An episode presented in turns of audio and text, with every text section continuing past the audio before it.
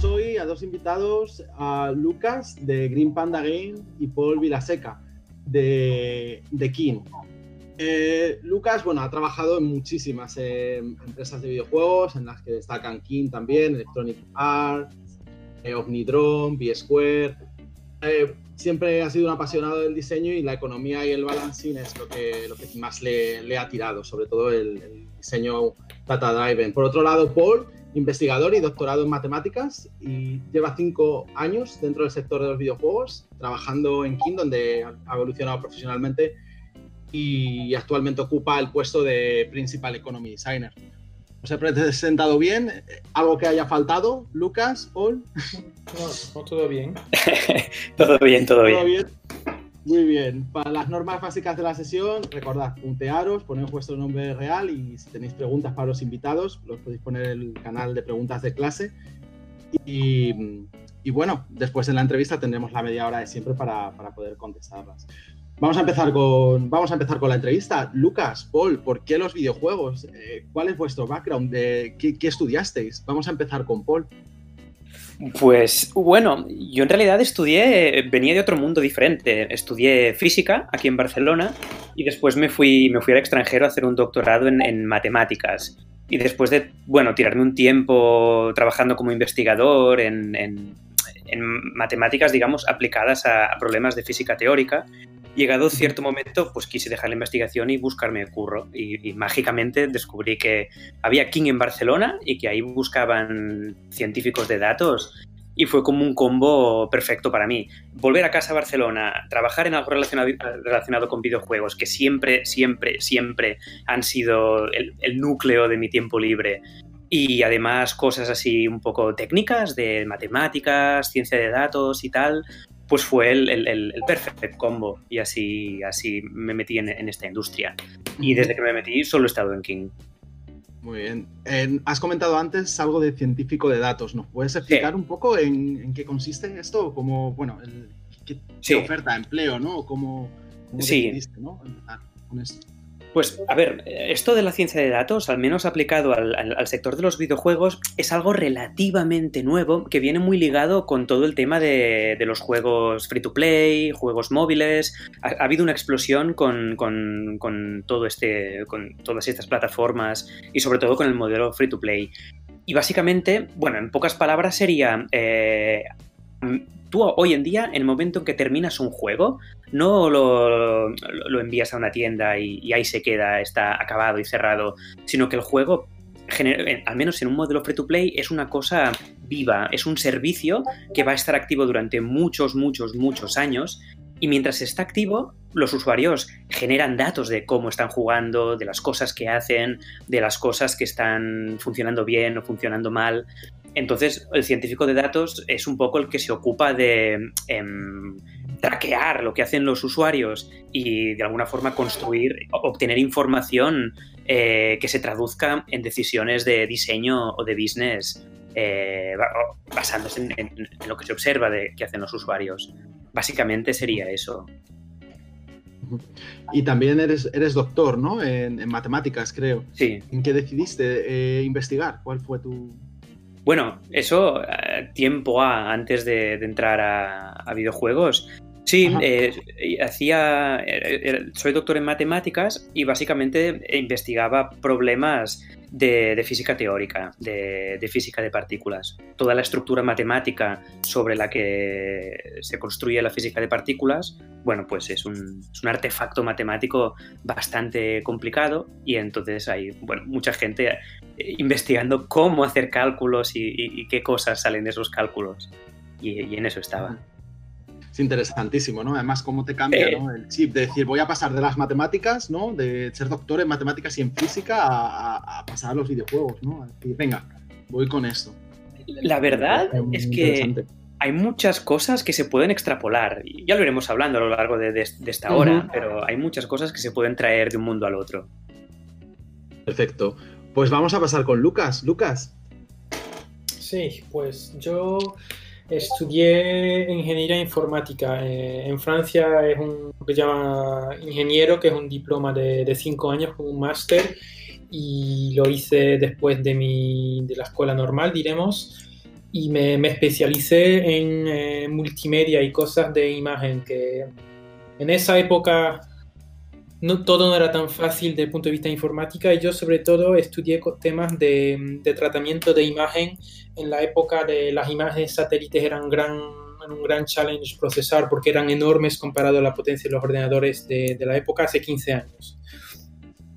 Y también eh, había mucho tema de watermarking, que es decir, poner una, una huella en una, en una imagen, en una video para ser capaz de poner información para luego poder determinar quién, a quién pertenece la imagen o poner otras cosas. Y eso fue una, una carrera de, de, bueno, de, cinco años en total. Y cuando acabé la carrera, pues yo eh, estaba con los ojos eh, llenos de sueños de ir a hacer eh, un, un, doctorado también de eso. Pero la, la, situación económica en ese momento, por suerte, no, no iba muy bien y me encontré buscando trabajo y yo, tenía, yo había estudiado todas las optativas de cosas muy, muy teóricas de tratamiento de imagen, algorítmica avanzada, optimización de algoritmos, cosas que sí, que molan mucho, pero que en el mundo real de la, de la programación, que a la época era sobre todo gente que hace la, la página web de, para un banco, no sirven mucho. Y por casualidad tenía un, un colega que, que, él estaba en la Dimo Amiga que, que, trabajaba en videojuegos porque él era la pasión de su vida y me dijo, eh, vente aquí que necesitamos gente que sabe programar. Yo digo, bueno, que tampoco de programar soy súper eh, adaptado. Dice, no, tú tranquilo, con, que sepas escribir C y Java es suficiente. Y así me, me, to me, cogí, me tomé un avión y llegué a Inglaterra y ahí comenzó mi carrera en videojuegos. En la época eran juegos móvil para, para J2M, pero antes de, de los iPhones. Y a partir de ahí, pues ya hice un poco de todo hasta llegar donde estoy hoy eh, haciendo diseño de economía y balancing. Mira, está diciendo Joan por el foro principal. He oído demo Steam de Amiga. Sí, sí, sí, sí. Eh, Kufas, Kupex, ese, ese, tipo de gente. Ole, ole y ole. O sea, no puedo decir nada más. Mi primera amiga, mi, primera amiga. Mi primer ordenador fue una Amiga 500. Y allí programaba en 1992 mi primer videojuego, que era un videojuego de fútbol textual, con Basic, Basic básico. ¿eh? Me acuerdo del nombre del, libro que me compré, con la Amiga 500 y el Workbench. Ya está, me, retiro otra vez en la oscuridad. Buenísimo. Muy bien, chicos. Y hemos estado hablando un poco de, bueno, de las, recorrido académico que, ambos tenéis antes de conseguir el, bueno, vuestro, vuestro empleo en el sector, pero eh, hay algo que, que, no lo da ¿no? la universidad, que son las soft skills, ¿no? Las, las, habilidades interpersonales. ¿Cuáles creéis que son las habilidades interpersonales más importantes en vuestro trabajo? Voy a seguir con Lucas y ahora voy contigo, Paul. Pues para cualquier diseñador y aún más para diseñador muy que son muy técnicos. Bueno nosotros somos en temas de números de sistemas pero para cualquier diseñador de algo que es un poco fuera de la norma la, los skills de comunicación son súper importantes porque te vas a pasar la vida teniendo que explicar cosas que son técnicamente complejas a gente que no tienen el conocimiento posiblemente para comprenderlo y ser capaz de comunicar una idea para, para vender todo, la, todo tu trabajo es como súper importante, sobre todo cuando eh, algunas veces no tienes ni la persona enfrente, cuando mandas un, un balancing o un diseño de economía a alguien para decir, mira, esto es lo que hay que implementar, si no comprenden bien lo que tú has puesto, pues tampoco va, va a funcionar muy bien. Paul, Importantísimo, no es el primero y no el último que dice lo de comunicación. Paul. Sí, no, estoy totalmente de acuerdo con Lucas, eh, el tema de la comunicación. Y igual lo añadiría empatía en general. Empatía tanto con aquel con quien te estás comunicando, pues para mejorar el acto comunicativo, pero también empatía para con el usuario, en el sentido de que tú estás creando un sistema, eh, un balanceo, eh, un conjunto de... Igual delante tuyo tienes un conjunto de curvas, de tablas de Excel, de sistemas abstractos que en definitiva se van a traducir en, en usuarios jugando de una manera concreta. Entonces ahí, hay un punto de empatía, de realmente conectar con lo que eh, le va a gustar o dejar de gustar al usuario para poderlo traducir a, tus curvas o a tus números y que tengan sentido. Hacer curvas y números, pues se pueden hacer muchas cosas, pero que éstas se traduzcan en, cosas agradables, divertidas y sin fricción, creo que ahí hay una capa de empatía súper importante. Pero vaya, en cualquier campo del diseño es importante, así que... ¿Algún truco que tengáis a la hora de mostrar información, por ejemplo, información muy compleja, sintetizarla de algún modo? Una idea por slide.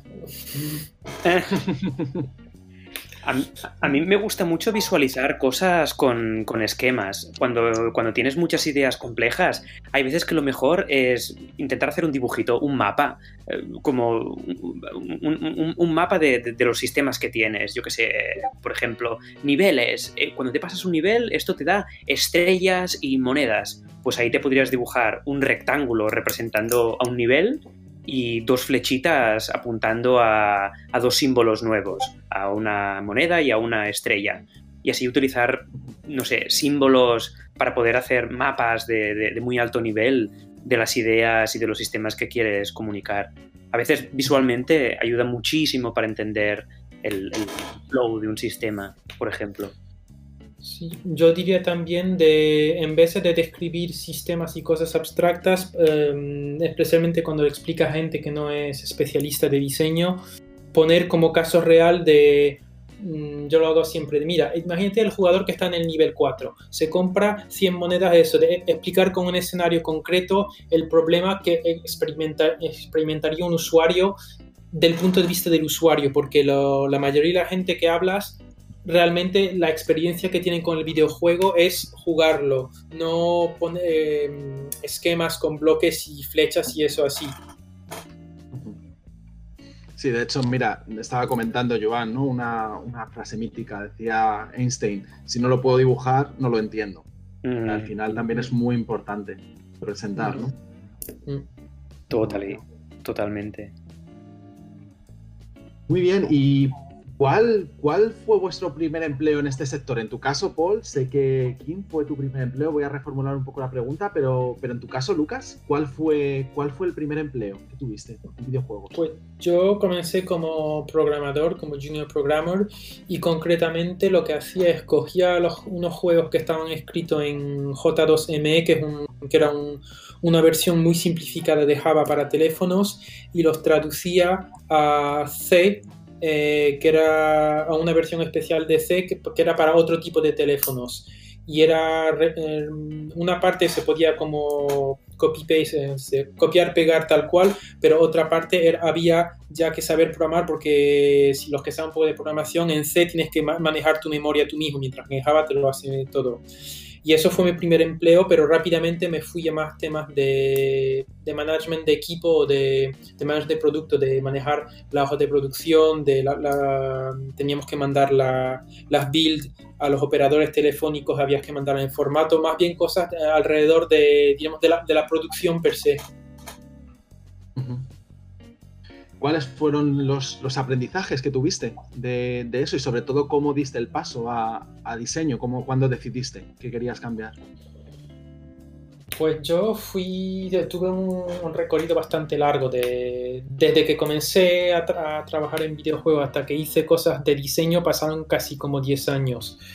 Como dije, comencé como programador, luego me fui a temas de de, de manejar eh, team management, product management, eh, pero siempre quedándome muy, muy cerca de la técnica. Nunca he sido un manager puro que solo tenía como que manejar a gente, etc. Siempre estaba con los dedos en la, en la masa de producir cosas que sean juegos directamente o herramientas para juegos.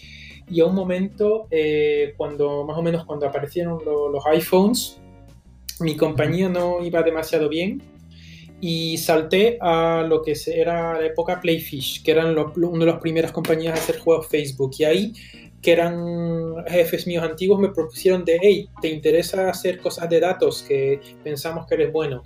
Y eso fue, fue mi puerta de entrada, de entreas, diremos, haciendo datos como lo que, lo que hace Paul un poco de analíticas de eso, pero a un nivel como más simple, porque era otra época con otras herramientas, y poco a poco de primero ir a buscar a datos, luego cómo interpretarlos, luego ayudar a tomar decisiones sobre cómo se interpretan, luego diseño y ahora full diseño. Poco a poco eso de mirando los datos y comprendiéndolos, poco a poco hacerme una opinión y poder proponer a diseños y al final también por experiencia, por, eh, por haber trabajado en con tanta gente en tantos juegos, eh, comienzas a, a comprender... Eh, a, comprender cómo se hace un juego, tal y que cual, desde de construcción. Pues los datos son eh, lo, que explicaba Paul, de a partir del momento que un juego está siempre en línea, está eh, grabando siempre todo lo que te pasa. Y eh, como empresa de juegos, tú puedes mirar esos datos para intentar determinar qué hacen mis jugadores, cuánto tiempo pasan, qué compran, qué no compran. Y ahí hay toda una parte enorme técnica de cómo llevar esos datos a, diremos, a un gráfico que puedes utilizarlo y luego cómo utilizarlo. Pero eso Paul probablemente sabe más que yo en un contexto moderno. Sí, de hecho vamos a, vamos a pasar contigo, Paul, si quieres aclarar un poco, porque antes has comentado lo de científico de datos y que hablaríamos un poco más en detalle sobre esto. Vale, bueno, eh, pues básicamente siguiendo un poco en la línea que estaba, que estaba comentando Lucas, eh, sí, a medida que los usuarios o los, o los jugadores van jugando, se va dejando un rastro de todas las cosas, todas las interacciones que los jugadores eh, hacen con el juego, entre ellos o con, otros elementos del juego, cualquier cosa que hagan mientras estén conectados. Bueno, no cualquier cosa, en realidad eh, tú como, científico de datos tienes el objetivo de, eh, uno de tus objetivos es entender cuáles son las preguntas interesantes para el juego que podríamos responder con los datos por ejemplo, como, como, como, ejemplo así sencillo, si te imaginas un juego como, a ver, a ver, eh, Candy Crush, por ejemplo, venga, ¿qué es de King? Candy Crush es una colección de niveles muy larga y cada nivel básicamente se caracteriza por la dificultad que tiene. Entonces, a ti como científico de datos te interesa mucho saber en un nivel dado ¿Cuántos intentos le ha costado a un jugador antes de que se lo haya podido pasar? ¿Cuántas vidas ha perdido en ese nivel antes de que se lo haya podido pasar? Para poder definir un concepto numérico de dificultad. Por ejemplo, si un nivel te lo pasas a la primera, eso es un nivel fácil. Pero si en cambio vas a tardar, yo qué sé, 20, 25 partidas antes de podértelo pasar, pues eso, eso es un nivel difícil. Entonces, como la dificultad que experimentan los usuarios es crucial para que su experiencia sea molona o sea, o sea una mierda, pues eh, una de las preguntas clave que te tienes que hacer es, dada una secuencia de niveles, 100 niveles, 200 niveles, 500 niveles, ¿Cuánto, ¿Cuál es esta dificultad? ¿Cuántas veces están repitiendo cada nivel? Para saber si te has pasado con un nivel en concreto o al revés, si todos los niveles son, son fáciles. Y así, basado en lo que observas de los jugadores, puedes reajustar eh, algunos parámetros de cada nivel para que se adecue un poco más a lo que tú consideras que sería una experiencia mejor, mejor adaptada al jugador, vamos. Estas son las, típicas quejas, ¿no? De este nivel es imposible, este nivel es que no me lo paso, he jugado 20.000 veces y no. O sea, claro. ahí lo tenemos.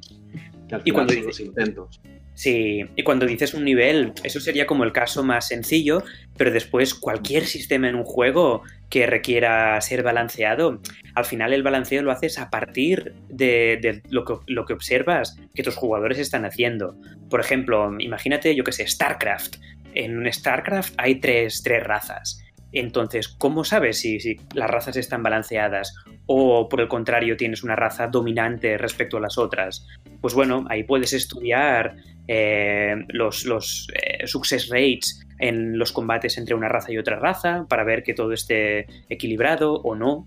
Y, y, si no lo está, tienes que empezar a investigar dónde está roto. ¿Es toda la raza o es una unidad concreta la que rompe el balance? Entonces, como las acciones de los usuarios dejan rastros, tú lo puedes investigar estas acciones para, reconstruirte una historia que te diga dónde hay algo roto para que lo puedas arreglar.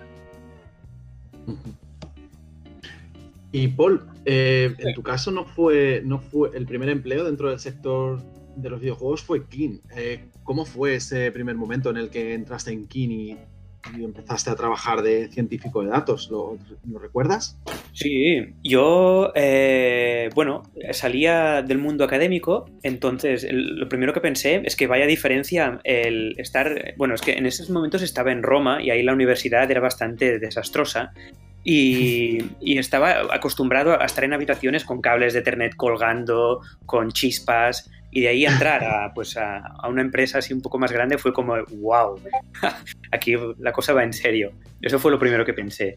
Pero no, así más en concreto en, cuanto al, trabajo, bueno, entré como científico de datos en un juego que se estaba preparando para, para lanzamiento. Era, era, un RPG que al final no, hicimos soft launch en el juego, con el juego en diferentes países, pero no llegamos a sacarlo de forma permanente en, hard launch. Y básicamente me unía a este juego en, una fase de desarrollo ya bastante avanzada. El, juego ya estaba bastante desarrollado y tocaba empezar a, a, lanzarlo en algunos países para poder empezar a balancear, para poder empezar a ver métricas de cómo iba a funcionar y me uní a este juego para, bueno, para montar todo el sistema de, recolección de datos y de análisis para responder bueno, las preguntas claves de, para este lanzamiento. Y ahí es donde conocí a Lucas, de hecho. Sí. De, de hecho, hablaremos de esto porque hemos compartido un documento que, que habéis mandado, bueno, que, que he mandado, perdón, eh, por, el, por el canal de Game Design, que había un, documento de Pietro y tuyo, eh, Paul, sobre, sobre break, bueno, eh, se, titula Breaking Down the Metagame Design in a Mobile RPG. O sea que explicas un poco todo el tema del metajuego, el sistema de progresión, pero bueno, ya hablaremos, ya hablaremos de esto eh, durante, durante la entrevista. Me ha hecho mucha gracia que has mencionado que venías de un entorno un poco desastroso en la universidad de allí de Italia, pero desastroso en qué sentido, en infraestructura. Era, sí. Ahora me van a venir a, dar. No, era, era, era desastroso, sí, en el sentido de infraestructura. Bueno, como sabéis, en, en, los países por debajo de los Alpes o de los Pirineos, la inversión en, en, ciencia pues deja un poco que desear y la infraestructura lo, lo, paga, lo sufre. Mira, pregunta Rubén por aquí que si es en la sapienza, que si era en la sapienza. Sí. Mira, hay, personas que lo han sufrido del mismo modo. por aquí. Mira, dice, estoy ahí. Muy bien, ¿y qué aprendizajes tuviste en, estos primeros meses o en este primer año entrando, entrando aquí? ¿Qué es lo que, bueno, aprendiste?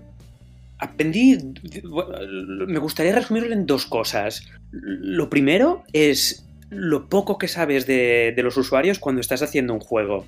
Eh, tú estás montando tu juego, te parece que, va a gustar, te parece que está bien hecho, bien balanceado, y después cuando la gente empieza a playtestearlo, cuando empiezan a jugar, está roto por todas partes. Empiezan a pasar cosas que, ni te esperabas o, la gente no se fija en algo que pensabas que iba a ser genial y en cambio están enganchados con, una feature secundaria o algo que, no te esperabas. Entonces, creo que tanto si tienes una, infraestructura de, datos potente como si simplemente tienes un,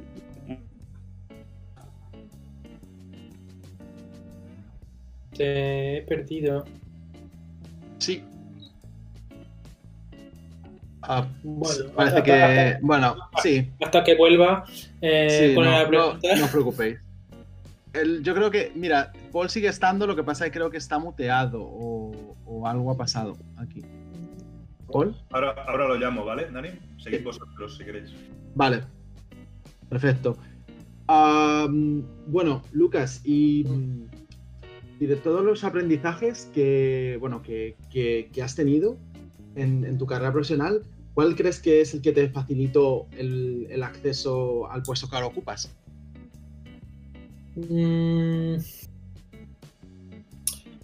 un poco de todo, pero si hubiera uno particular, creo que, que fue un que fue probablemente lo de el primer trabajo que tuve en Barcelona, que era en B-Square Games, que llegué por primera vez a una empresa pequeña con gente que no había trabajado antes y yo estaba muy, poco, muy inseguro sobre mi, mis conocimientos y eso.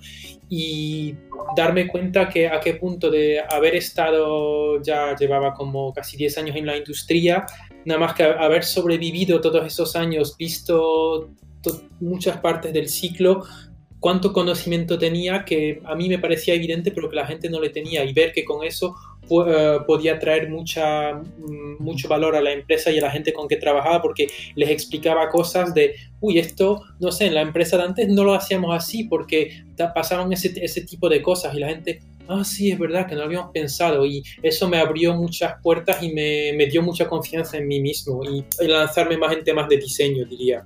Que antes eh, nunca hubiera ido en diseño porque para mí la gente de diseño era gente que había estudiado diseño, diseño gráficos y no gente que venía más bien de un background científico y de programación como venía yo.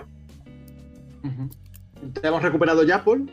A ver, ¿me oís? Sí, sí, ahora sí. Vale, perfecto, perfecto. Si, quieres continuar lo que, lo que nos estabas comentando, perdona. Vale, sí, sí, no, no, sé qué me ha pasado. Eh, el, gato, el gato quizás, ni idea. No, vale, pues comentaba, no sé si, si, se ha llegado a oír algo, de que en realidad cuando sacas un juego no tienes ni idea de, cómo los usuarios van a responder. Tú te piensas que eh, algunas cosas de las que haces molan mucho, otras igual no tanto, y al final son los usuarios los que decidirán eh, qué está bien y qué está mal de tu juego. Entonces, tanto si tienes una infraestructura de datos tremenda como si estás haciendo un pequeño juego de mesa mm, y solo tienes un pequeño prototipo, es importante que el juego no se quede en tu, en tu cajón o en tu bolsillo y lo sigas desarrollando, sino que, realmente lo saques y, veas cómo la gente está jugando para corregir el rumbo y iterar basándote en esto. Hay, hay que playtestear y, iterar basándote en, lo que observas de los usuarios. Y esto se aplica tanto a, gran escala en grandes empresas como en un proyecto personal que, estés haciendo tú por tu cuenta. Y esto, sí, bueno, me sorprendió porque muchas de las preconcepciones que tenía el equipo cuando lanzaba el juego, pues cayeron por el suelo cuando empezamos a testearlo. Y, gracias a que teníamos una, infraestructura de datos bastante interesante, pudimos responder a, muchas preguntas que nos surgían mientras veíamos que las cosas funcionaban de una forma diferente a como nos habíamos pensado. De hecho, mira, viene muy a cuento una pregunta que, ya, bueno, que, que ha, hecho por el canal de preguntas de clase, que dice, se recogen los datos de los jugadores en LiveOps, pero también será playtesting, ¿no? ¿Cómo hacéis un playtesting masivo? ¿Cómo nos enfrentamos a esto? Eso es un poco secreto de cada empresa, tiene su propia como recetilla mágica de cómo lo haces, pero hay, hay técnicas que son por, eh, por sampling, otras son por eh, simulaciones, hay muchas cosas y realmente cada empresa tiene muchos secretos de cómo hace el playtest masivo, creo. por acaso tú puedes decir más, pero yo sé que eso es un, bastante, un secreto bastante bien guardado internamente. Sí, hasta, donde, hasta donde podáis, ¿eh, chicos? sí, sí. no sin, abrir un, sin abrir ninguna caja, caja secreta, así un, poco lo que sería el, playtest de, manual, digamos. Básicamente, cuando tú tienes una versión eh, con un, un, conjunto de features reducida, una versión beta, bueno, una cosa pequeña del juego, aunque no, aunque sea un juego que vaya a ser muy largo, solo que tengas un poco de contenido para unos pocos días, para dos días o incluso siete o, catorce días, ya puedes lanzar esta versión lite, esta versión reducida del juego en, algunos lugares. Por ejemplo, si planeas hacer un lanzamiento global antes de lanzarlo en todo el mundo, puedes lanzar el juego en, algún país concreto sin abrir el mercado a los demás países básicamente para tener jugadores que jueguen, que interactúen y que vayan haciendo cosas para... vaya, tú vas iterando eh, viendo lo que van haciendo. Entonces, generalmente lo que se hace es coger países donde el volumen de usuarios pueda ser grande, pero que generalmente no moneticen demasiado. Por poner un ejemplo, Supercell eh, tuvieron Brawl Stars abierto en Canadá durante casi un año. Mm. Durante un año no estaba abierto en el resto del mundo, sino que simplemente lo tenían en Canadá para iterar, bueno, iteraron todo, desde la orientación del teléfono a la hora de jugar hasta los controles, balancing de, jugador, eh, de personajes y, todas estas cosas. Ellos mismos, eh, Supercell mismo, ahora estaban testeando otro, Heyday Pop, no sé si lo conocéis, y lo tenían abierto en, Suecia, en Australia y creo que también en Canadá. Entonces, eso lo abren en, algún sector reducido simplemente para ver cómo va la cosa y para después decidir cómo iterarlo o cómo eh, qué hacer con el producto.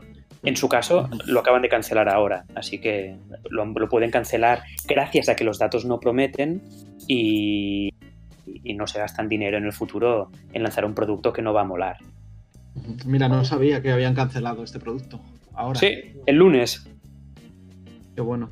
Mira, no, no tenía ni idea de, esto. De, hecho, por ejemplo, aquí Max está comentando em, que muchas veces se utiliza antes B. O sea, esto sí que es algo que es, que es bien sabido, ¿no? También, además de, sacarlo en diferentes países. O sea, que, hay muchísimos métodos. ¿Algo que anotar respecto a esto, Lucas? Eh, bueno, lo que Paul ha contado sobre el fondo es, eh, correcto y es la, manera en general. Sobre la, forma, más detalles, eh, ahora que he pasado del otro lado de la barrera, diremos, y estoy yo ahora en juegos que algunos de los juegos que trabajamos son más del tipo hiper casual. Las, cifras, los países y los approaches son bastante radicalmente diferentes. Es el mismo método, pero a otras escalas y a otra en otras que, que es muy interesante verlo eh, como modelos de negocio diferentes y escalas diferentes crean metodologías bastante diferentes con, con ciclos más rápidos o diferentes, ¿no? No puedo entrar mucho en detalle en esto. Vale, sí, sí, no, no, perfecto. No, no te preocupes. Y le estaba preguntando antes a, Lucas, por justo cuando, cuando te has caído, de, ¿qué aprendizajes crees que es los que te han facilitado el acceso al, puesto que, ahora mismo estás ocupando?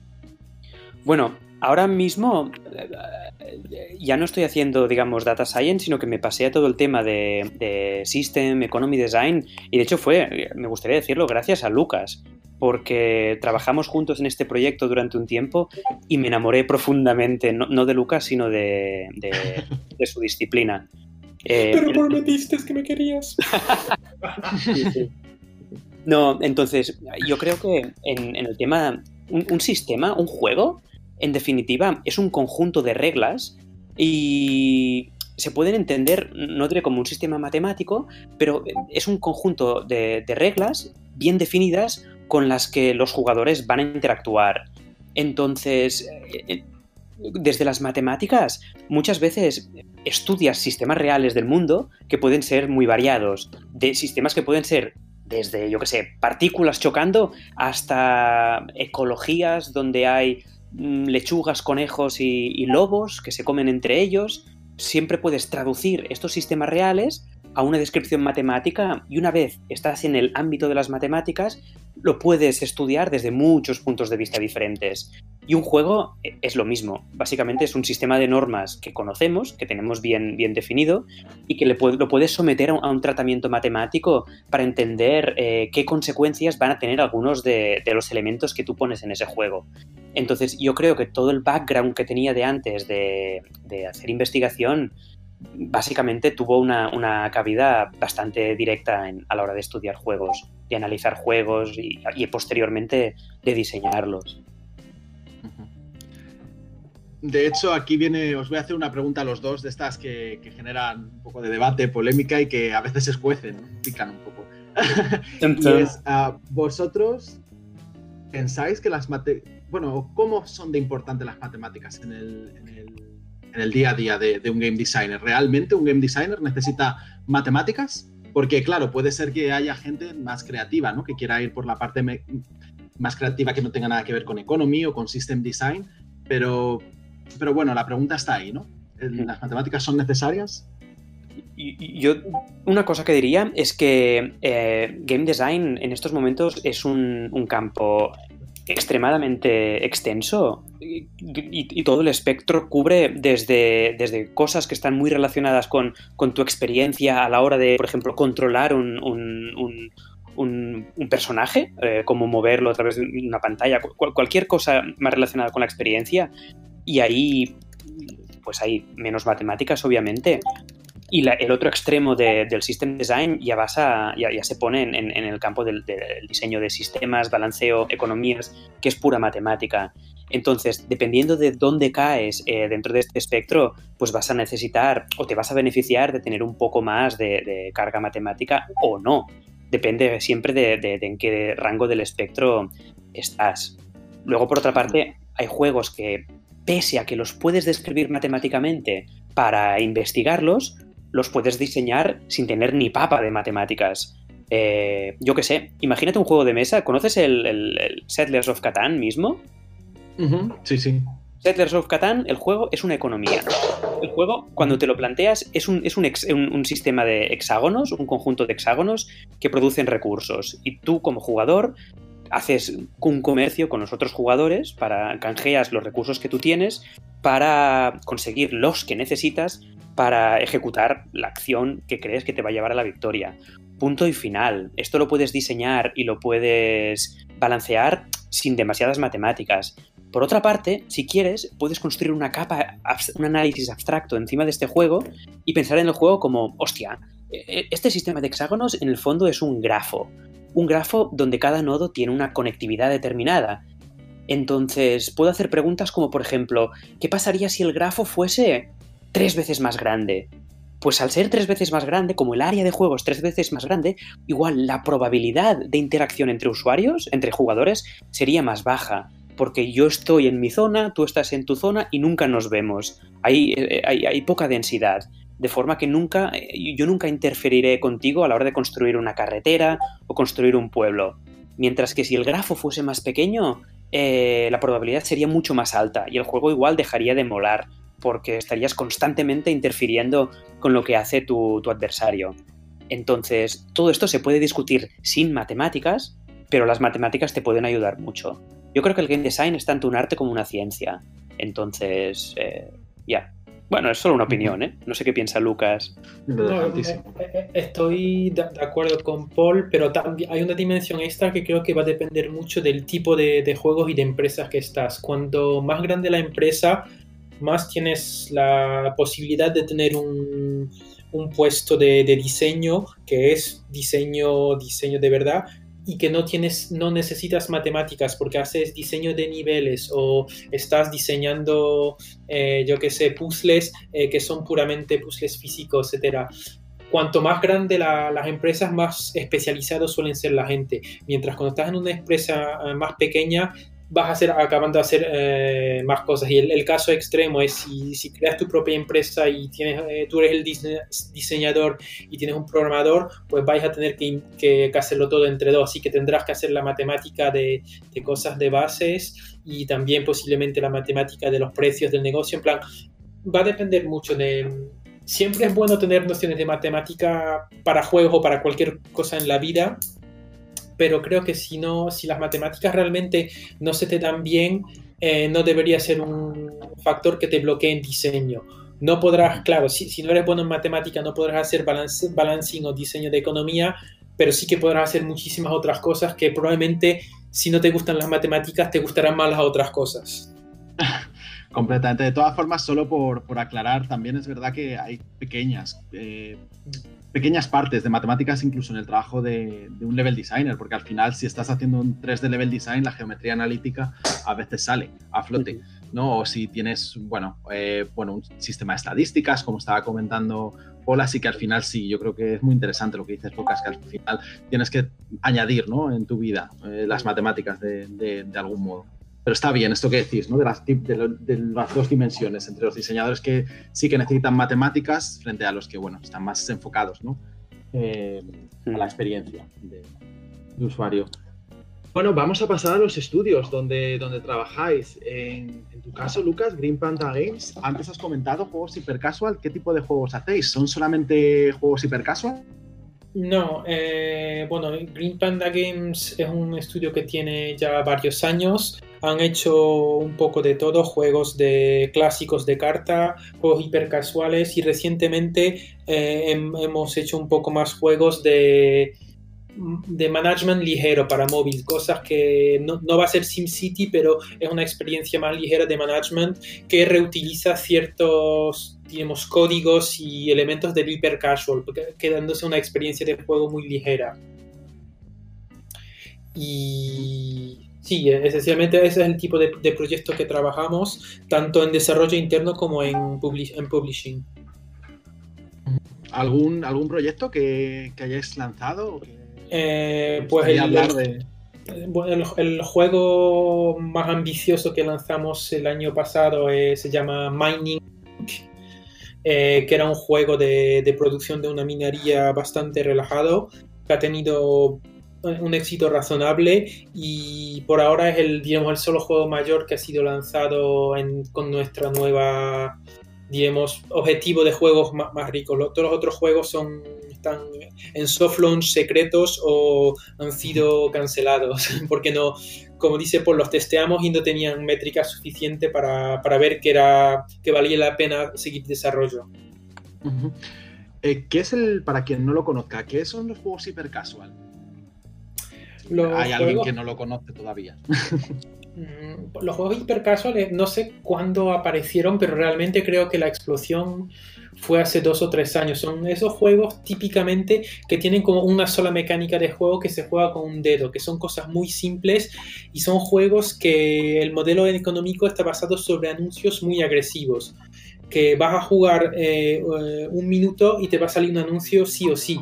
Y son eso crea todo un ecosistema de juegos donde como los juegos son muy ligeros eh, y enseñan muchos anuncios, pueden hacer mucha publicidad y vas a tener eh, anuncios por todos sitios y crea como un, bucle. Son juegos que no vas a jugar durante meses, lo vas a jugar típicamente tres o cuatro días y luego pasarás al juego siguiente. Pero la empresa lo sabe y ha hecho sus cálculos para ser eh, económicamente viable porque te ha enseñado durante estos eh, cuatro o cinco días suficientemente anuncios para pagar el coste de desarrollo y sacar algo de dinero. Mira, está comentando aquí Rubén nada más que Flappy Bear, ¿no? Fue uno de los pioneros, ¿no? Quien lo popularizó, ese tipo de... La mecánica de Flappy Bird es definitivamente hiper casual, pero el, el modelo de negocio Flappy Bird antes. Creo que Flappy Bird demostró que con un juego súper simple se puede tener un éxito loco y si consigas con ese éxito sacar algo de dinero, pues te estás forrado. ¿Hay algo que has notado de diferente de trabajar, por ejemplo, en, compañías más grandes como EA o King a trabajar en una compañía de juegos hiper casual?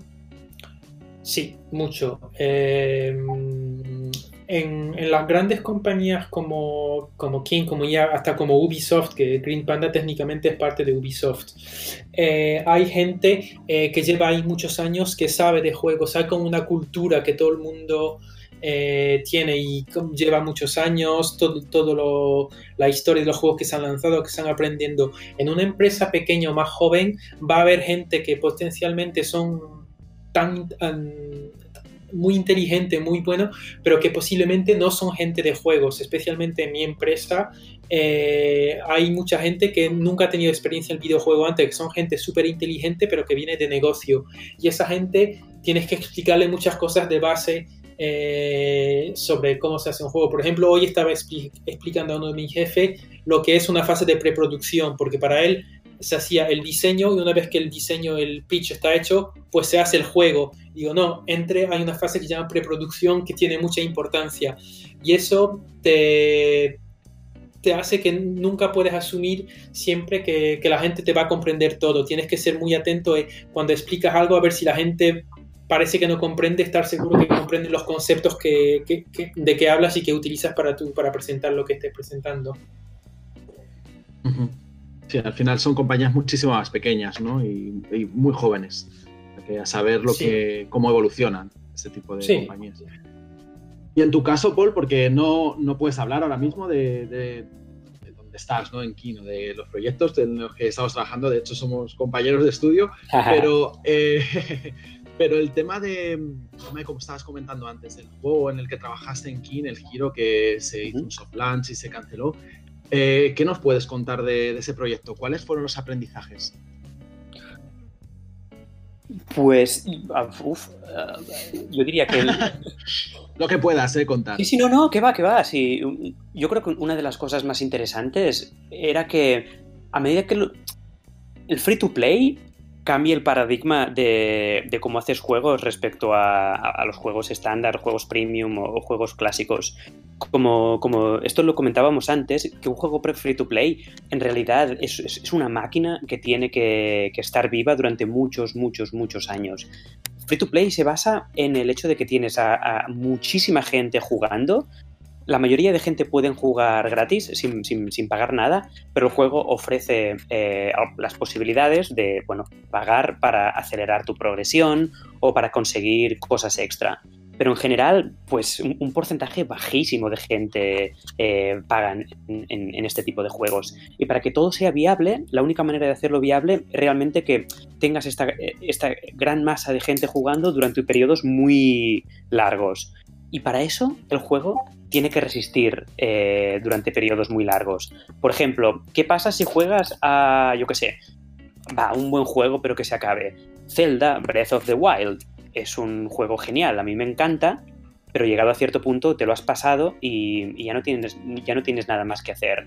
Entonces, yo qué sé, los 60 euros que te gastaste para, para, comprarlos funcionan genial, te lo has pasado pipa, pero ya, ya se acabó y tienes que desarrollar un nuevo juego. En Free to Play no es así. En Free to Play los juegos en principio no tienen un, final, sino que tienen que estar preparados para, para seguir existiendo a medida que pasen años y años y años. Entonces, los sistemas del juego eh, tienen que dar soporte a esto. Por ejemplo, una, narrativa que puede ser algo muy rico en, un tipo de juego, eh, puede ser una trampa en free to play, porque la narrativa es un arco que empieza y termina, y al terminar, ¡pum!, es un momento para, dejar el juego o para que el juego se acabe. Si intentas alargarlo, pues igual no acaba de, de funcionar, se convierte en culebrón más que en historia la narrativa, por poner un ejemplo. Pero lo mismo pasa con todos los juegos. Si tú tienes un, juego como, como, Candy Crush, que básicamente vas a tener un suministro de niveles que se extiende y se extiende y se extiende, si tú no tienes un, estudio capaz de producir, yo qué sé, 50 niveles por semana, pues, pues el, juego te va a petar. La gente llegará al final y no podrán seguir jugando. Entonces, hay muchos estudios que, sobre todo cuando intentan hacer conceptos que no existían antes en free to play, como por ejemplo, había muy pocos RPGs en Europa free to play, eh, cuesta, digamos, tener toda la, mentalidad free to play y respetar todos los principios que harán que el juego sea viable a largo plazo. Y esto nos pasó con este proyecto. Teníamos algunas cosas guays en el proyecto, otras no tan guays, pero overall eh, podemos decir que había muchas cosas que no estaban preparadas para escalar a largo plazo y nos fuimos dando cuenta a medida que, empezábamos a hacer los tests. Entonces, hoy en día, si empezásemos un proyecto como ese, ya desde el punto de partida, el diseño que haríamos sería bastante diferente, pensando en que todos los sistemas tienen que ser escalables a 5 años vista, 10 años vista y, eso. Eh, ya. ¿Y qué, opinas de, juegos que han salido, por ejemplo, procedurales ahora, tienen toques de RPG como por ejemplo el arquero? Em, bueno, el arquero, de hecho, el arquero es un juego que, de hecho, tiene ciertos parecidos al, juego en que estuvimos trabajando, a, Hero, en cuanto al control y, algunas cosas, pero este juego sí que está bien concebido para free to play. Eh, bueno, no sé cuánto puede durar, si puede durar años o, no, pero al menos un tiempo muy largo sí, en el sentido de que em, es una progresión muy gradual, la acción que repites es siempre la misma. Tú entras, eh, cada vez que haces un run, pues a medida que avanzas vas cargando el poder de tu personaje, escogiendo diferentes opciones.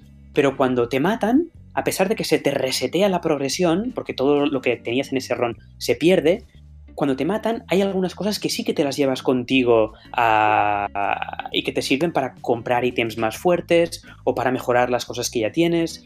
De forma que cada vez que penetras en el juego, cuando sales, ¡pum! Has mejorado, hay algo que ha cambiado. Ahora eres más potente que antes. Y este ciclo eh, lo tienen preparado para que se pueda repetir muchísimas veces. Entonces, el, núcleo del juego, que sería hacer un run, eso tiene muy poca fricción, está muy bien hecho, es, divertido, no, te cansa. Pero por otra parte, cada vez que terminas un run, ya sea porque te pasas la dungeon o porque te han matado, pues te llevas a casa unos cuantos tesoros que harán que el próximo run sea más fácil. Y una vez te lo pasas, la siguiente mazmorra, pues en definitiva es la misma mecánica que la anterior, pero con la dificultad tuneada eh, hacia arriba, balanceada un poco hacia arriba. Y este proceso se puede repetir muchísimas veces. Mecánicamente funciona bastante bien. Y entonces esto lo, hace en un, sistema viable para, free to play. Y, y vaya, que lo han petado. Sí, es una, es una reflexión interesantísima. Desde luego. También se está generando un pequeño debate aquí en clase acerca del tipo de narrativa, ¿no? La narrativa procedural o las estructuras clásicas ¿no? de, narrativa también. Entonces no sé cómo, cómo se enfocó eso en este proyecto. Pues... Eh, en, en, el proyecto... Espera un momento, ¿hablas de arquero o del proyecto que no, hacíamos? De, de Giro, perdón. De Giro. La verdad es que la carga narrativa ahí era, era, era, muy ligera. Ahí básicamente la narrativa no tenía profundidad, era sencillamente una, una capa cosmética para dar para crear un, un, mundo viable, una metáfora que tuviese sentido, pero la narrativa era muy ligera. Era, se resume en hay un malo, muy malo, y bueno, tienes que cargarte al malo, pero nunca llegas al malo, siempre está más allá. Y no, es que hay poco que discutir sobre esa narrativa. Hades, de Hades podríamos discutir mucho sobre narrativa. ¿En qué consideras que Hades es. ¿En qué consideráis Lucas y Paul? Hades, ahora que estáis jugando los dos, que es un cambio, ¿no? De paradigma pues, narrativo. Hades, el, el, esquema narrativo lo han integrado con la noción de. con la mecánica de roguelike. La historia funciona porque es un roguelike. La historia de Hades no podrías contarla en un libro, no tendría sentido. Pero como un roguelike, no, es un roguelike, porque es como rogue. Y mueres. Y la narrativa, la, narrativa consiste en morir y repetir. Sí. es la mecánica.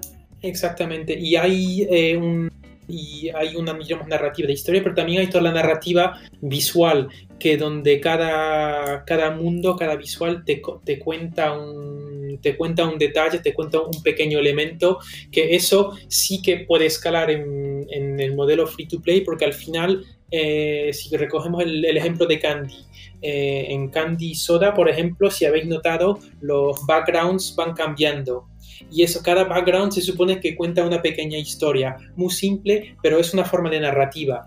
Y cuando se, los juegos free to play que, donde ah, siguen añadiendo contenido, se va añadiendo trocitos de historias que van con el universo, etcétera, que pueden escalar muy bien o no. Y hay muchos juegos que no, ni se molestan en escalar, ya que muchos de los, si cogemos los MMOs, típicamente, cuando hay una nueva expansión, hay un, como un trozo de historia fija, pero al final la gente, una vez que se ha consumido eso, sigue jugando porque hay quests, etcétera, y la historia era solo como un parte del descubrimiento del, de esas zonas de juego. Se ve que definitivamente la, la narrativa es, es, una parte fundamental de, de cualquier tipo de, proyecto. Porque, claro, hay gente que dice, bueno, pues los juegos hipercasual no necesitan narrativa, o este tipo de juego no necesita narrativa, que puede ser verdad. Pero a la hora de, por ejemplo, como estábamos comentando antes con Paul, de un RPG, aquí sí que juega un papel fundamental. Bueno, para un RPG seguro. Sí, claro. Al, decir narrativa, es que es eso, la palabra narrativa en real, realmente está cubriendo em, muchísimos aspectos diferentes. Una narrativa puede ser una historia, Mm, siguiendo, yo que sé, un, ciclo prosaico estándar, o la narrativa puede ser simplemente una ligera metáfora. En el, ajedrez, por ejemplo, ¿tiene narrativa el ajedrez? Bueno, en ajedrez no hay una historia, pero eh, el hecho de que las figuras sean lo que son, peones, eh, el rey, la reina, el caballero, le da una, una, capa cosmética al juego y podrías decir que hay cierta narrativa en el ajedrez allí, a pesar de que, de que no haya una historia eh, propiamente dicha. Completamente. Además es que cada partida es diferente. Yo recuerdo jugar muchísimo con mi padre al ajedrez y es que cada, partida es una historia completamente distinta. Ah, es un juego que personalmente me encanta. Vale, pues nos vamos a mover de, los proyectos que, habéis trabajado y vuestra evolución no profesional a lo largo de, a hablar un poco más de vuestro, de vuestro craft en sí, de vuestro, a qué, os dedicáis dentro del diseño. En tu caso, Paul, de Economic Design, y en tu caso, eh, Lucas, Game Balancer. Eh, voy a empezar con Paul. Dentro del Economy Design, ¿hay alguna metodología o framework que consideras que es muy importante o libro que cualquiera que, cualquiera que esté interesado en aprender esto debería leer? Mm, pues la verdad es que me parece que por desgracia hay, pocas eh, hay poca literatura, hay poca bibliografía. Yo hay, hay, una, hay, un, hay un recurso que descubrí hace relativamente poco, pero mm, está resultando ser una joya de, de lo bien sistematizada que están en algunas cosas. Y es, un, no sé si alguien lo, debe conocer, se llama Project Horseshoe, como eh, zapato de, de caballo Horseshoe. Lo siento por la pronunciación. Y básicamente es, una especie de workshop que hacen en, Texas cada año, donde muchos diseñadores se reúnen para trabajar, no para diseñar nada en concreto, sino para discutir problemas importantes del diseño de juegos. Y ahí, eh, hay, bueno, cada año cuelgan reports sobre lo que hacen. Y, por ejemplo, hay reports donde discuten cómo diseñar sistemas de progresión o qué diferentes sistemas de progresión se pueden crear y qué problemas eh, eh, conllevan. Entonces, en esos reports, a pesar de que no sea una cosa oficialmente compilada en un libro ni nada de eso, en esos reports he encontrado pues una de las fuentes de, estructura y de, conocimiento más, más guays en, no, solo en mi campo, eh, sino en, game design en, general. Y también diría que a veces una etiqueta te limita un poco eh, en el sentido de que, por ejemplo, yo me llamo Economy Designer, sí, y Lucas no sé qué título tiene, pero en realidad los dos hacemos cosas bastante parecidas. A veces tocas más cosas de System Design, a veces más de Game Balancing, a veces cosas más de Economy Design o incluso de monetización y, y business, pero me parece que los perfiles que hacen estas cosas tocan un poco una variedad de... El craft en general toca una variedad de, campos diferente. No sé qué piensas de esto, Lucas. Sí, iba a decir de... Al final el balancer, el eco designer, el, el monetization designer casi son, son gente que va a utilizar las mismas técnicas para resolver puntualmente problemas un poco diferentes que según tu proyecto pueden pasar por momentos o no. Yo sí soy balancer, pero hago economy design y ahora mismo hago más bien casi systems design, diría. Ahora mi, reto principal es que estamos diseñando nuevos juegos y es cómo eh, hacer que el juego se pueda escalar sin tener que producir más assets. Que hay tanto temas de matemática de, vale, eh, si un, un, juego, yo que sé, un, juego de construir ciudad, vale, si podemos reutilizar la misma casa 20 veces y hacemos que se hacen upgrades, eh, ¿tiene sentido o no? Aguanta matemáticamente como cosas de, vale, pues que cuando acabas la, el mapa eh, pasa un terremoto y tienes que recomenzar, así que puedes recomenzar la ciudad con los mismos assets, en plan, encontrar soluciones que sean por, por narrativa, como decíamos antes, por sistemas mecánicas de juego o numéricamente para dar como más, más eh, vida al juego con menos assets eh, eh, producidos, especialmente para empresas pequeñas, que es uno de los grandes problemas. Grandes empresas como King es más fácil producir 50 niveles a la semana, una empresa con cuatro tíos no va a poder, así que hay que ser inteligente y ahí es donde viene cualquier skill es el bienvenido. Si tienes buenas ideas o soluciones, pues ahí sí que sirve. Estamos hablando de assets gráficos, ¿no, Lucas? ¿Perdona? ¿Hablamos de assets gráficos o de otro tipo de assets? De assets gráficos, pero también pueden ser mecánicas. Si imaginas un. Para algo un poco más. Imagínate un, un Metroidvania. El Metroidvania, las loops claves son cada X niveles, cada X horas de juego, desbloqueas una nueva mecánica que te abre una parte del juego. Vale, eh, yo soy un, somos un estudio pequeño y queremos hacer un juego eh, de Metroidvania, pero eh, si para cada hora extra de juego tenemos que programar una nueva mecánica completa, uf, posiblemente va a ser difícil porque cada vez van a costar más caro producirla y va, y va, a costar mucho. Así que si puedes encontrar una manera de con las mecánicas que tenemos que el duro juegue más, es todo beneficio desde el punto de vista de producción y la, y la, parte de diseño ahí es cómo hacer que eso sea bonito y que haga que el bonito en plan que el juego mole, aunque no, que no, que no veas que es como eh, lo hemos hecho un poco a, lo guarro para engañar más, más contenido con, menos. ¿Alguna herramienta, Lucas, que, sueles utilizar para, bueno, para este tipo de, si, lo puedes decir o si lo puedes contar, para este tipo bueno, de... Eh, yo lo digo siempre, de Excel es la mejor herramienta del mundo de que hay números.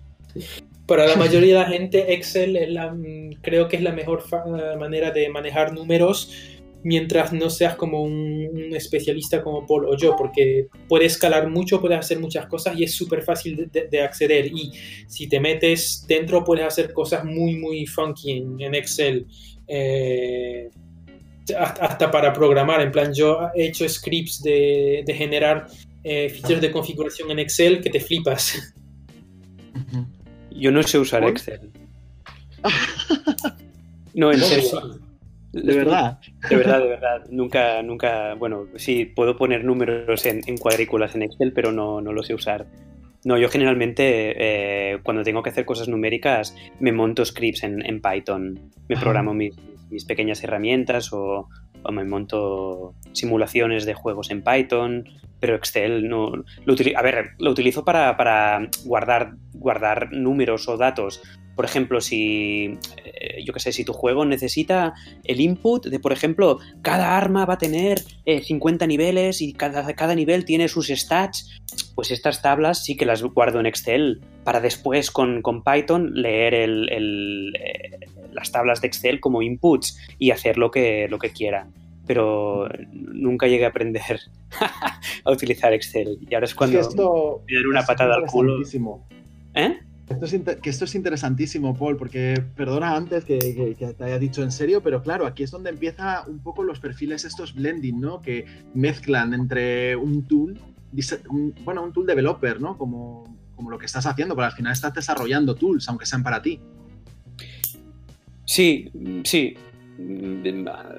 Incluso a veces llamar algunas cosas tools es, es bastante ambicioso. Muchas veces es suficiente montarte un script personal tuyo, pues para hacer un análisis, para entender, yo qué sé, para hacer una simulación y ver cómo van a salir unas curvas o no, pero no, llegaría a llamarlo tool. Pues a ver, también puedes hacer tools, obviamente, pero generalmente lo llamo tool cuando la van a utilizar más gente o cuando va a ser algo que lo vas a mantener a largo plazo y, eso, y lo van a utilizar otras personas. Pero muchas veces, pues, eh, tienes que generar unos números o, entender las consecuencias de unos números que has generado de otra forma y entonces te montas tu, cacharro para, hacerlo y ya está. Pero no, no lo llamaría tool tampoco. Es decir, no, me considero un programador capaz de hacer una, una tool escalable, bien hecha, eh, ya, para, para, un equipo entero. Puedo programar en Python cosas pequeñas para, para mí, pero ya está. ¿Y en tu caso, Lucas? estoy bastante de acuerdo con lo que dice Paul de, de, cuando comienzas a hacer cosas que, que, se vuelven repetitivas, que suele pasar mucho en cuando haces diseño de economía, etcétera, te, te acaba haciendo tus pequeñas tools, pero hay una gran, un gran paso entre tener una, una, una tool, un script, una, una, automatización que tú utilizas para ganar tiempo y algo que otra gente va a utilizar.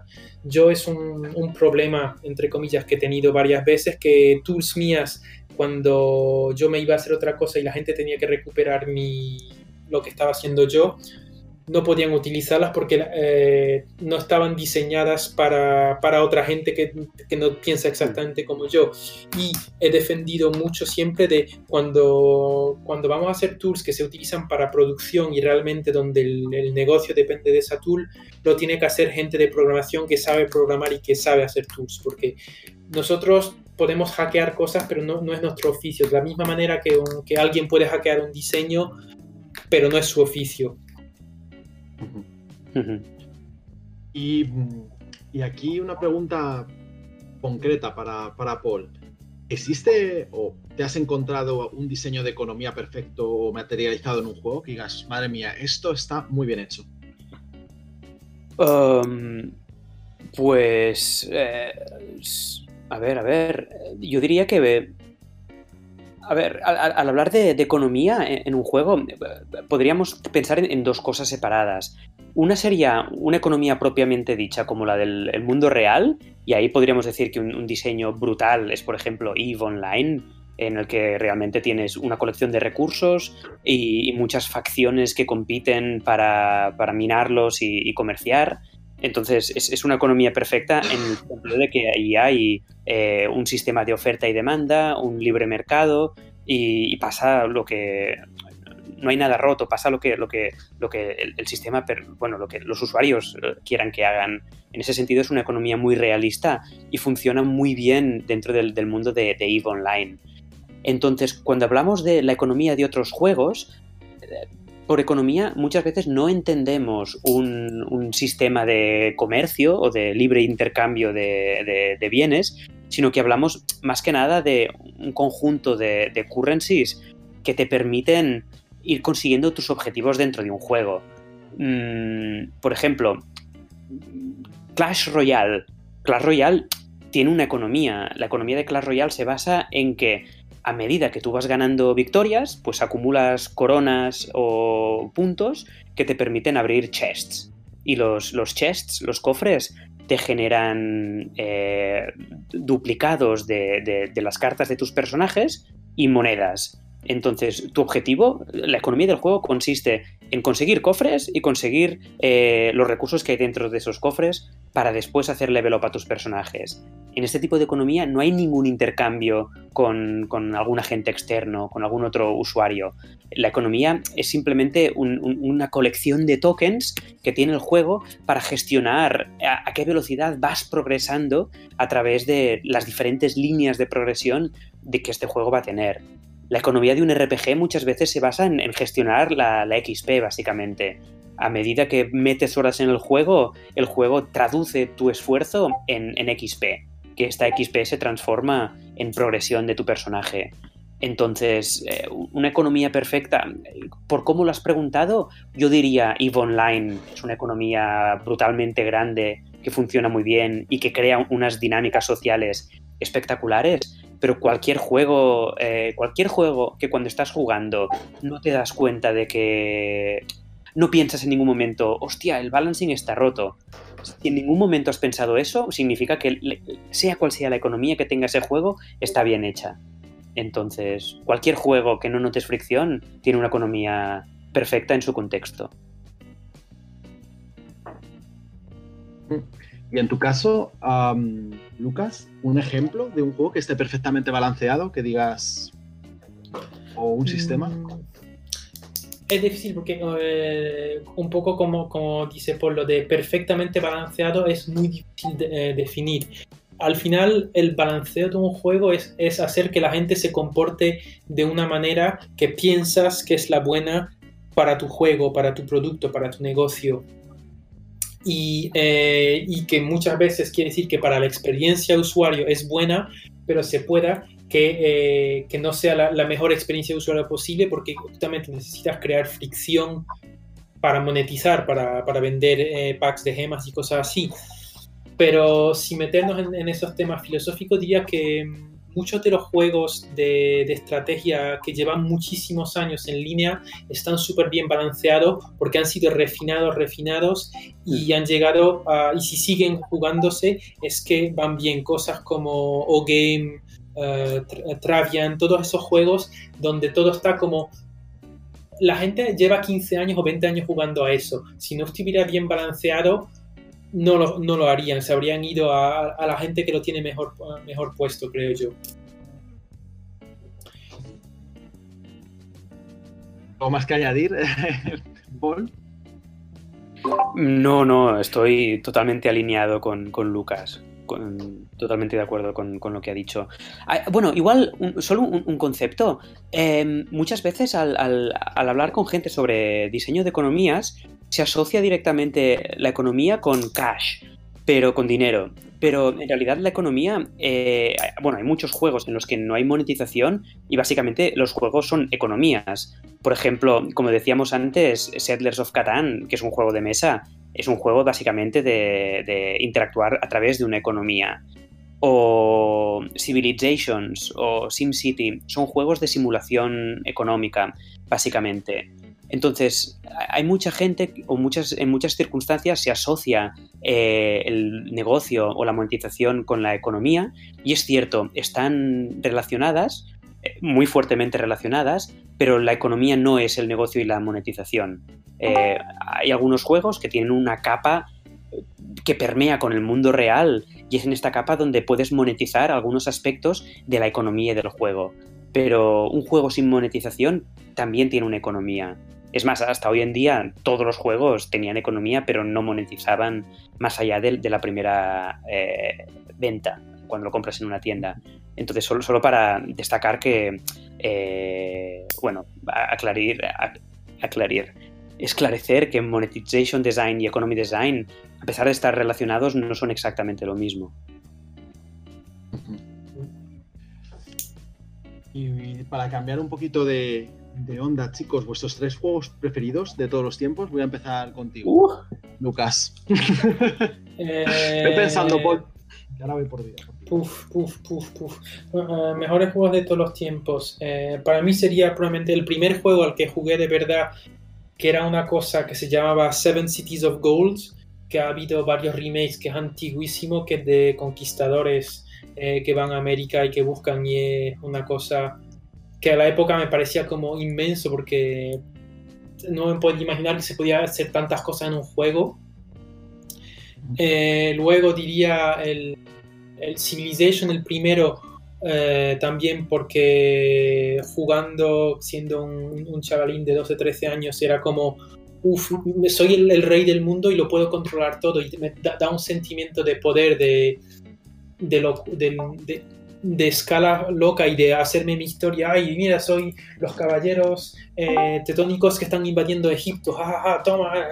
Eh, eh, tengo recuerdos extraordinarios y cosas más modernas. recientemente, día en juego más de acción, el Ghost of Tsushima me ha parecido brutal. De, para yo que no soy muy jugón de juego de acción, me ha enganchado muchísimo, lo he acabado, lo he pasado a Platinum, que es la primera vez y probablemente la única vez de mi vida que, lo, que haré sobre un juego, y me ha encantado, tiene tantos pequeños detalles de diseño, de que se, que, se ve que la gente lo ha puesto amor y lo ha, lo ha, pensado todo lo que podía para hacer lo que mole, que, que sea agradable de jugar.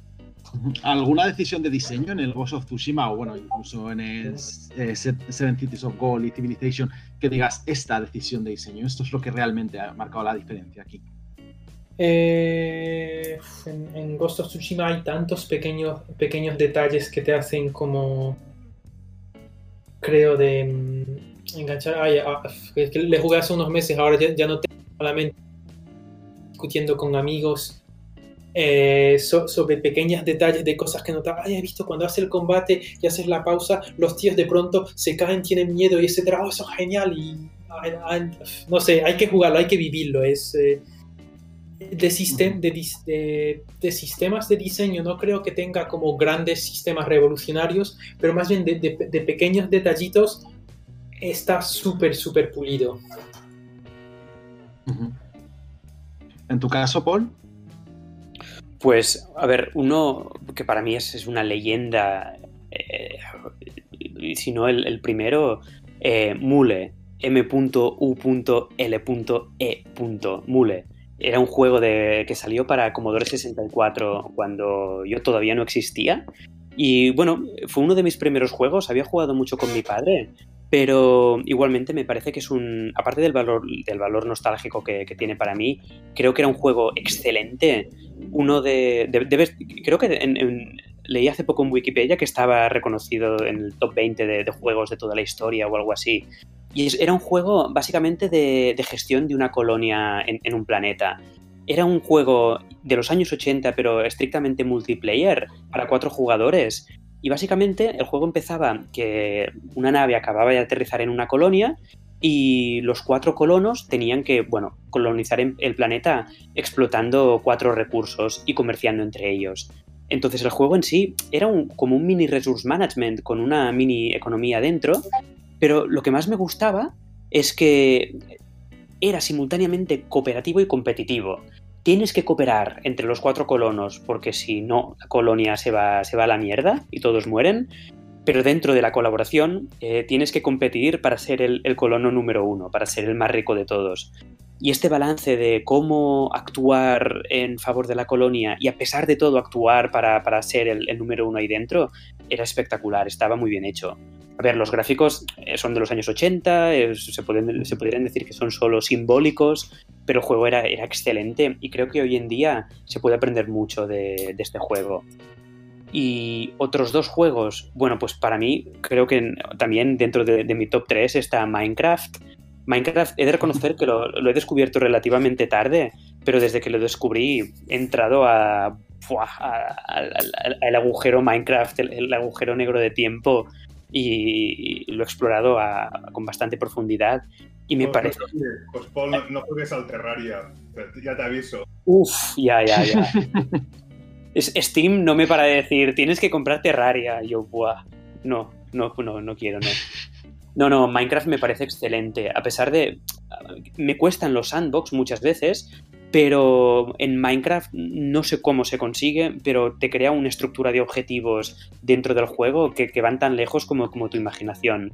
Y no solo hablo en términos de, construcción, sino en términos de, exploración del mundo o de interactuar con otros jugadores. Me parece que Minecraft es más que un juego, es una plataforma donde un Second Life de alguna forma hay canales de YouTube que siguen eh, servidores de Minecraft desde hace muchos años y lo que está pasando ahí dentro es, una pasada, es, una locura.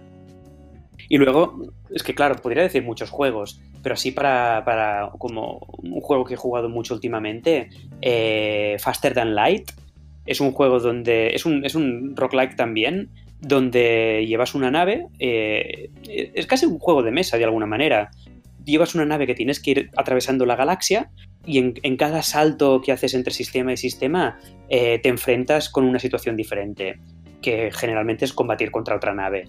Pero cómo gestionas tu tripulación, cómo gestionas los recursos de la nave, está muy bien conseguido. Y este juego, eh, sí, he jugado bastante, le he metido bastantes horas y me parece muy, muy bien hecho.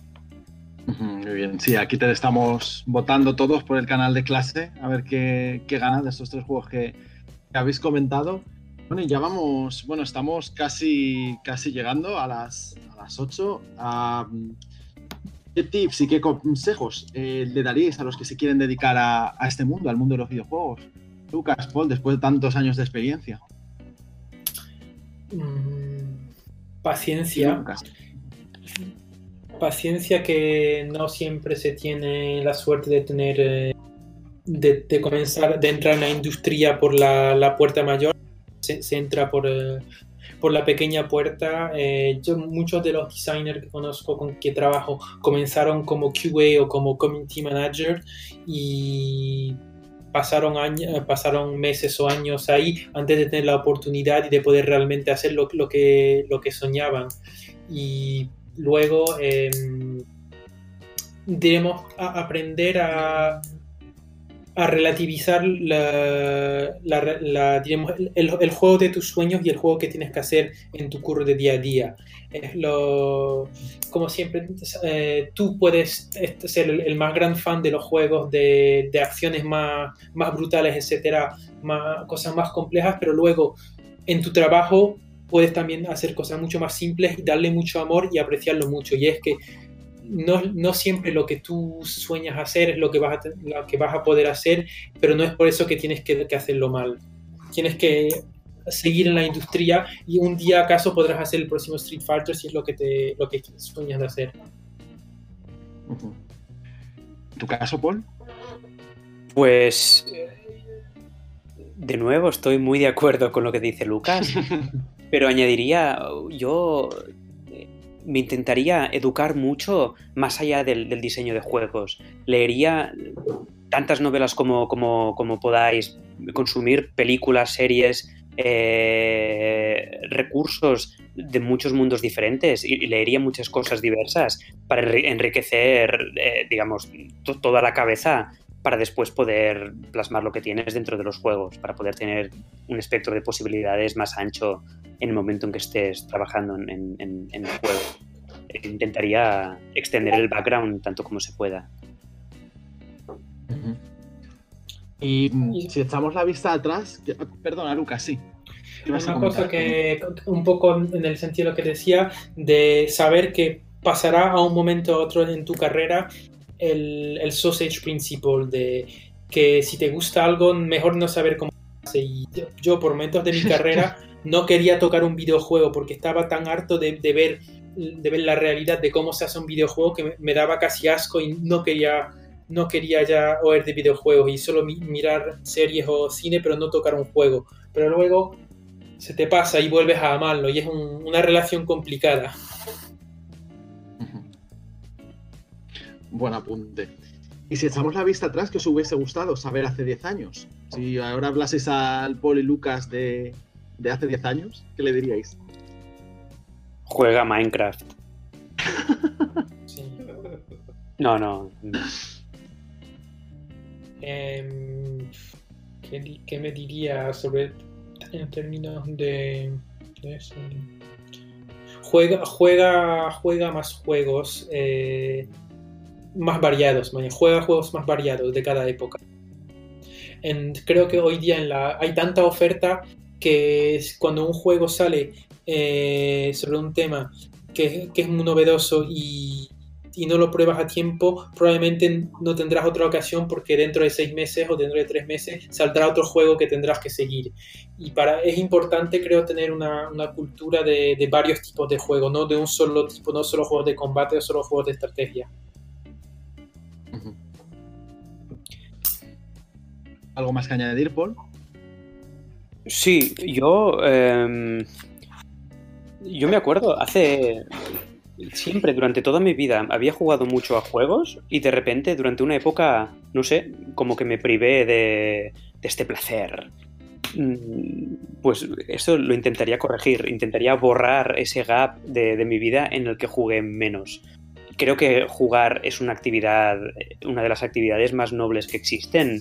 Eh, Homo sapiens, no, no, nada de eso. Homo ludus creo que es una forma perfecta de, relacionarse entre, personas y no haces daño a nadie, eh, aprendes, eh, te enriqueces de muchas maneras diferentes y ya, básicamente creo que generar juegos es, una forma de, enriquecer las relaciones sociales y básicamente si pudiese hablar con el Paul de hace 10 años, le diría que, pues que no se lo piense dos veces, que no, no pierda el tiempo con física o cosas así, que se lance a hacer juegos. Buenísimo. Y para ir cerrando la entrevista, chicos, en King que sabemos que hay ofertas de trabajo, las internship que salen eh, periódicamente, pero eh, ¿cómo es Green Panda Games en ese aspecto? Lucas, ¿buscáis gente en el estudio para alguien que quiera, bueno, que esté buscando un, primer trabajo dentro de la industria? ¿El equipo crece? Eh, sí, el equipo crece, pero Green Panda están en París, eh, yo, yo tengo un poco el privilegio de poder trabajar remotamente por, eh, porque me quieren mucho y me dejan hacerlo, pero sobre todo en París. Y sí, creo que, que buscan a, a, un poco de todo, pero realísticamente eh, buscan a gente que habla francés, que es una gran limitación para, sospecho, la gente que está escuchando aquí.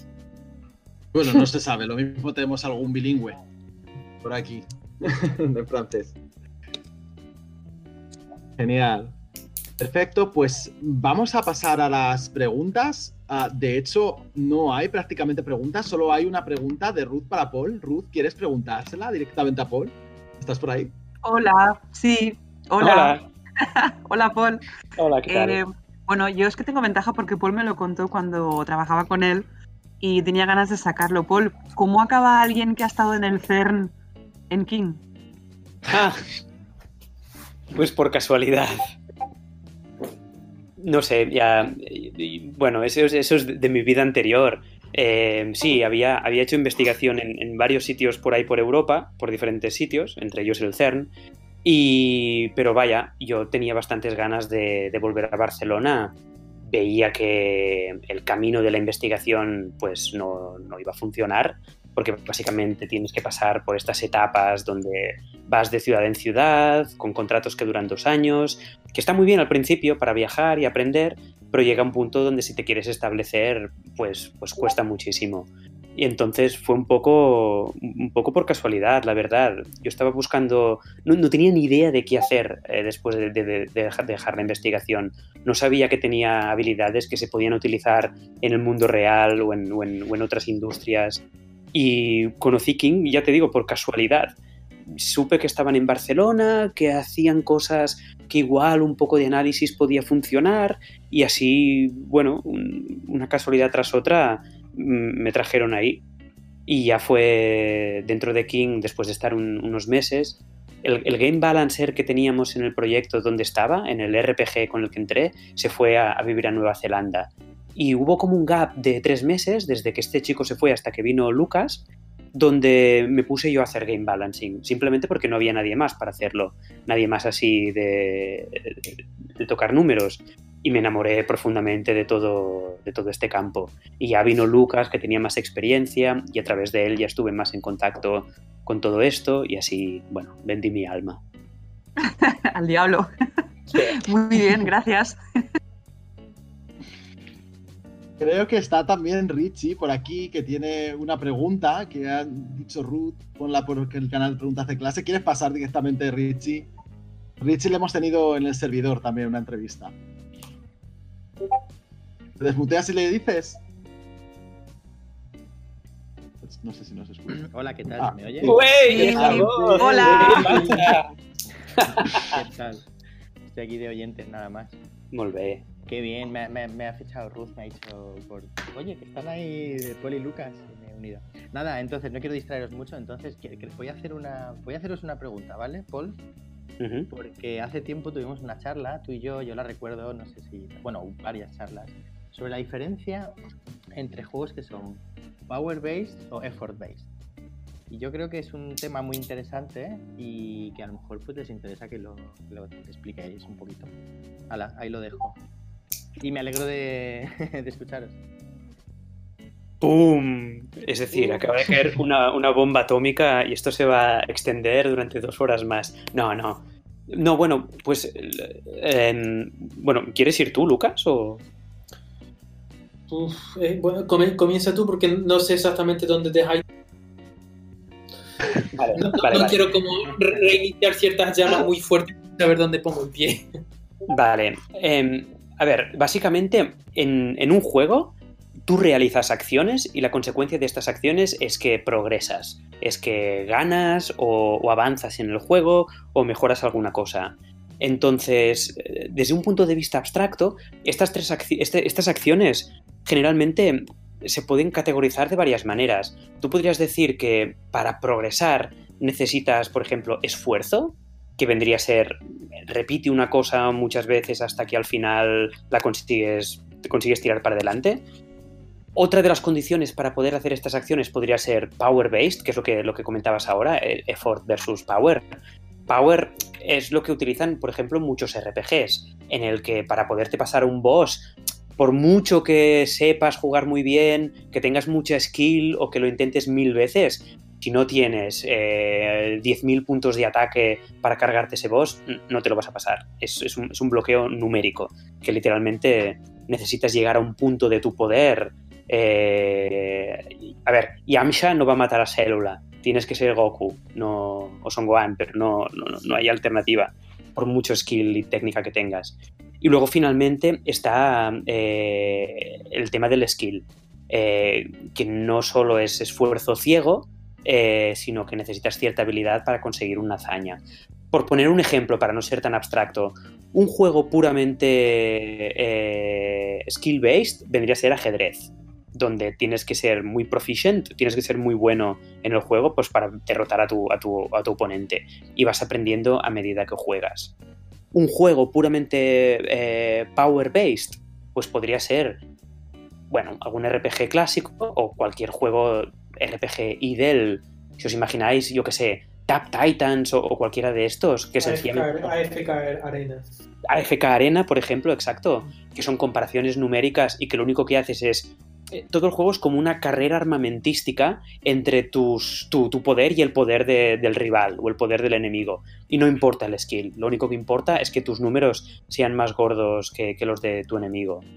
Y, luego finalmente, el, tema de effort, a ver, como... Mm, en este esquema, más que effort, yo lo llamaría luck, eh, suerte.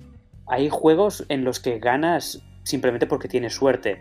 Ejemplo clásico terrible, la tragaperras, o lanzar una moneda, o, piedra, papel, tijera.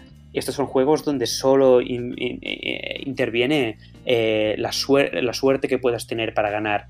Y generalmente un juego de, esfuerzo se basa en repetir múltiples veces una acción hasta que has tenido suerte y puedes pasar la barrera a la barrera siguiente.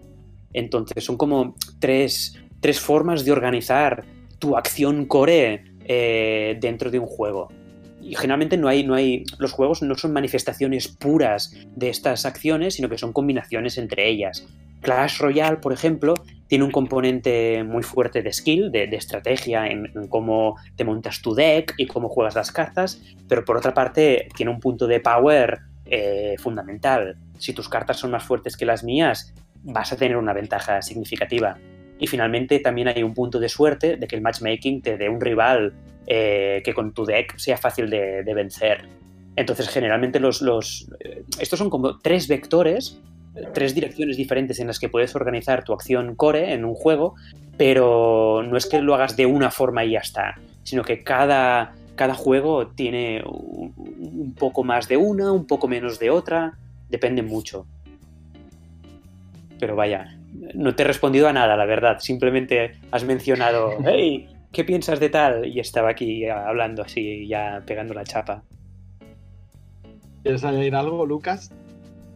Eh, no, que Paul lo, describe muy bien, mucho mejor, más allá de lo que yo, había, yo lo había pensado. Yo lo veo muy relacionado con lo que el tipo de juego, que se busca en un juego, si se busca entretenimiento, si se busca satisfacción. Eh, como dice, un, juego de effort base, una vez que has pasado 40, 50 horas, eres efectivamente mejor a jugar el, juego, haces mejores decisiones, eh, mejores movimientos que porque tienes la muscle memory en el, controlador, etcétera, mientras que un juego power base lo veo más como un, un viaje a lo largo de un río, que tú vas ahí, puedes girar un poco más, un poco más lento, más rápido, pero siempre vas a ir con el río y siempre llegarás al final al cabo de un momento. Bueno, al final o más allá de donde comenzaste.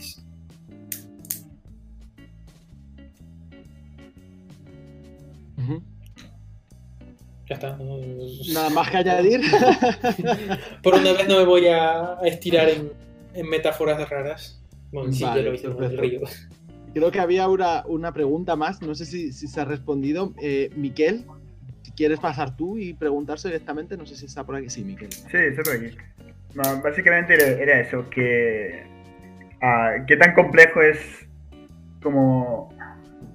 me queda un blanco. qué tan complejo es el pay to win en un juego. si es algo tan sencillo como el jugador, como lo ve, ah, esto, el, tiene el tío tiene no sé cuántas cartas, es un pay to win. ¿Qué, tan complejo es de gestionarlo o qué, tiene detrás ese concepto? ¿Quieres que vaya yo, Paul? Venga, va. El pay to win, la clave está en la palabra pay.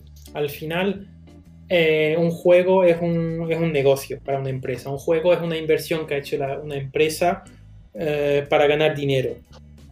Y eh, Pay to Win es una manera fácil, entre comillas, de ganar dinero porque eh, te, eh, entre comillas, llamas a, ciertos sentimientos oscuros de la gente que mucha gente quiere ser primero y gente está dispuesta a hacer cualquier, sea lo que sea para, para ganar. Y, a gente tiene, que, que, quiere ganar absolutamente y tiene dinero, pues pagará, mientras que otros no lo harán y la, el problema de la palabra o del, idioma pay to win es que se aplica un poco a todo por mucha gente que no comprende lo que es y que es más bien una frustración de, de, no, de no comprender y no, no, el, modelo económico del juego y cómo se involucra uno en un juego. Muchos juegos, no, no diría que no son pay to win, pero eh, es para, para competir, sí que tienes que pagar porque compites con gente de tu nivel para filtrar, entre comillas. Entonces, eh, una, una, competición bastante extrema no la puede hacer con 100.000 personas a la vez. Y el pay to win acaba siendo como un filtro para la gente que paga, compite entre ellos, porque ellos realmente sí, sí que están dispuestos a ganar y harán lo que sea. Y eso va a ser lo más competitivo. Y mucha gente que creo que, que está en ese tipo de, de razonamiento lo sabe muy bien que, que, paga por, llegar a ese nivel, pero le va bien porque ellos lo que les interesa más ganar y tener el sentimiento de, de victoria, de, de, ganar a los otros, que realmente el, lo que vale el dinero para ellos. Que, que es un privilegio poder, poder, tener eso, pero al final la gente que hace eso no son tristes porque pagan, al contrario, pagan y están contentos porque apagando y jugando han demostrado su fuerza. Al menos así que yo lo veo. Sí, y también depende mucho de, en qué tipo de juego estás. En un juego, por ejemplo, estrictamente single player, donde eres tú contra una, cadena larguísima de niveles, como Candy, como Candy Crush, em, bueno, pay to win es, una cosa que, no va más allá de, tú y tu móvil. Nadie más lo, tiene por qué ver. Tú estás jugando un, un nivel y llegado a cierto punto, pues lo quieres pasar y pagas para pasártelo más rápido y seguir jugando. Esto es muy parecido a cuando pierdes las vidas en, una máquina recreativa, pero no, no, quieres volver a empezar desde cero, quieres continuar, quieres pagar tu continue para seguir jugando desde el punto donde estás. Eso también sería pay to win. Y si estás jugando, yo que sé, Streets of Rage o algo así, y estás antes de llegar al boss y mira, pagas para seguir, pues eh, de alguna forma eso es pay to win versus The Machine generalmente en juegos eh, multiplayer, donde juegas contra, multiplayer competitivo, donde juegas contra, contra, te enfrentas contra otros adversarios, ahí el pay to win obviamente está, se puede percibir muy mal porque es como hacer trampa. Oh, tú me has ganado, pero ¿por qué? Porque has pagado eh, y, y me has vencido porque has pagado. Claro, eso es como injusto. Hace que los pagadores dominen respecto a los no pagadores. Pero como ha dicho, como ha dicho Lucas, incluso en muchos juegos competitivos, eh, perdón, en muchos juegos en multiplayer, lo que acaba pasando es que eh, los pagadores no es que paguen para ganar, sino que pagan para progresar más rápido.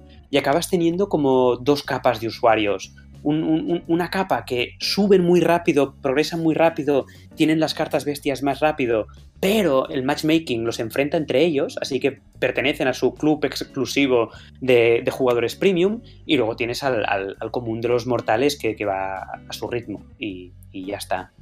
Entonces, mm, ya, creo que un juego donde si tú pierdes una partida, piensas, oh, he perdido porque es pay to win, el juego está mal hecho, está mal diseñado tienes que, el juego tiene que ofrecer las posibilidades a sus usuarios para pagar y progresar y avanzar o para sentirse bien sin que eso implique putear a, otros usuarios. En el momento en que te sientes puteado porque alguien ha hecho pay to win, ahí hay algo que no funciona en el diseño. ¿Contesta tu pregunta, Miquel? Sí, sí, bastante. Bueno, pues ya está. Bueno, había otra pregunta por aquí de Joan que decía, pregúntale por un juego llamado Fortalezas en el Mar. No sé si mm. está por ahí, Joan. No, creo que no, ha tenido que ir a hacer la cena a la nena.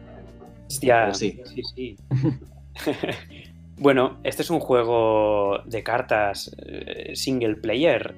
Es un prototipo, de hecho, que lo empezó a hacer Joan y, lo continué yo. Y ahí estamos. Bueno, ¿seguís con él? ¿Seguís con él?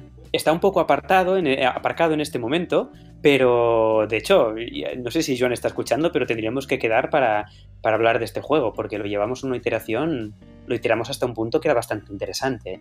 Entonces, a ver, a ver. Mm. Let's see. Mm. ¿Qué vas a decir, Lucas? Perdona. Iba a preguntar, ¿es el que jugué yo una vez ese de, de, de escaparse? Sí, hiciste de, de playtester, sí, sí.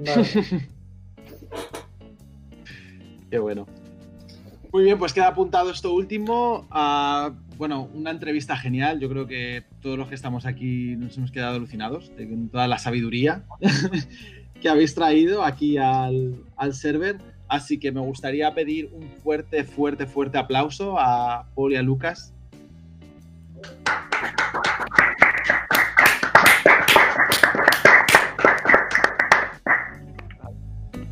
muchísimas gracias y pasaos ahora.